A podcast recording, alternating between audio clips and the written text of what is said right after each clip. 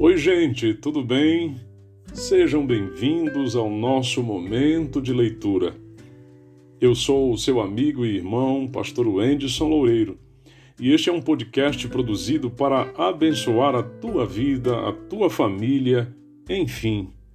É o nosso desejo que a mensagem deste livro contribua para o reavivamento do povo de Deus nestes dias difíceis pelos quais passamos na história da Terra.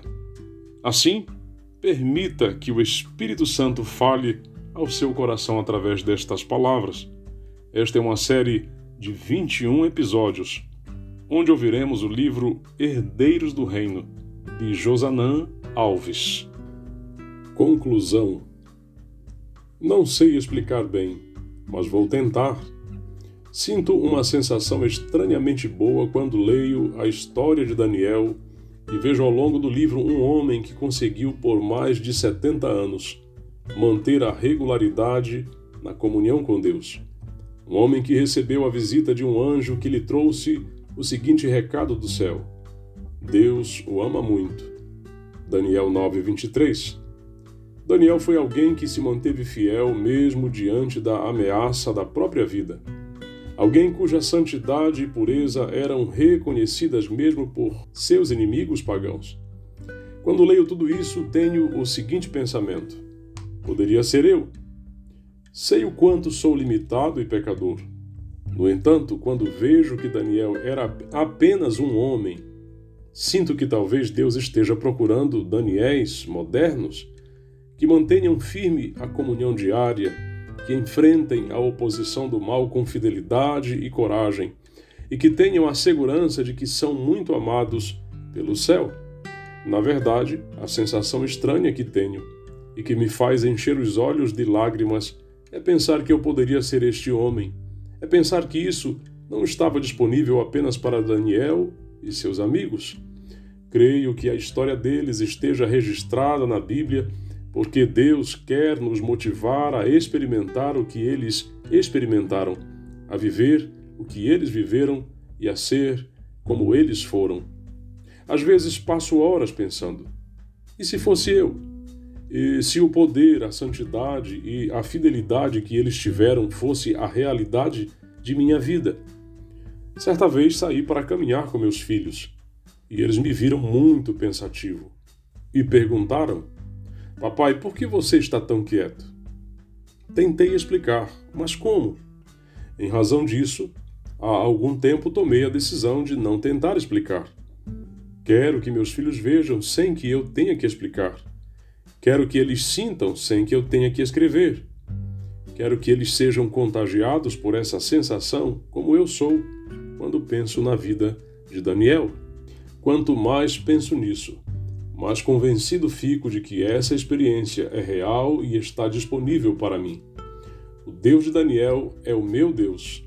Ele me ama como amava Daniel. Seu poder, sua santidade e fidelidade podem ser reais para mim e para você, como eram para Daniel, Ananias, Misael e Azarias. Se você me perguntar, você já alcançou este objetivo? Eu vou ousadamente lhe responder com as palavras do apóstolo Paulo: Não julgo havê-lo alcançado, mas uma coisa faço, esquecendo-me das coisas que ficam para trás e avançando para as que estão diante de mim, prossigo para o alvo, para o prêmio da soberana vocação de Deus em Cristo Jesus. Filipenses 3, verso 13 e 14. Eu prossigo, irmãos, e não vou desistir. Desejo esse poder, essa fidelidade e santidade com toda a força de meu ser. E quando leio as seguintes palavras inspiradas, esse desejo apenas se fortalece em mim. Diz assim: O Senhor cooperará com todos quantos se esforçarem diligentemente para ser fiéis em seu serviço, assim como cooperou com Daniel e seus três companheiros finas qualidades mentais e um elevado padrão de caráter moral não são consequências do acaso. Deus dá oportunidades, o sucesso depende de como as aproveitamos. As portas abertas pela providência devem ser logo percebidas e diligentemente aproveitadas. Muitas pessoas poderiam se tornar poderosas se, assim como Daniel, dependessem de Deus para receber graça, a fim de ser vitoriosas, e força e eficiência para realizar seu trabalho. Como nos dias de Sadraque, Mesaque e Abednego, no período final da história da terra, o Senhor agirá poderosamente em favor dos que ficarem firmes pelo que é correto. Aquele que andou com os corajosos hebreus na fornalha ardente estará com seus seguidores em qualquer lugar. Sua constante presença os confortará e sustentará durante o tempo de angústia, qual nunca houve desde que houve nação. Seus escolhidos ficarão firmes. Daniel capítulo 12, verso 1. Satanás, com todas as forças do mal, não pode destruir o mais fraco dos santos de Deus. Anjos magníficos em poder os protegerão, e em favor deles Jeová se revelará como Deus dos deuses, capaz de salvar perfeitamente os que puserem nele a sua confiança. Daniel 2, verso 47. O grande objetivo deste livro é que você também tenha esta sensação estranhamente boa.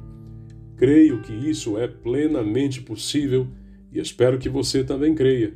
Que Deus abençoe você e o use poderosamente. Vamos orar?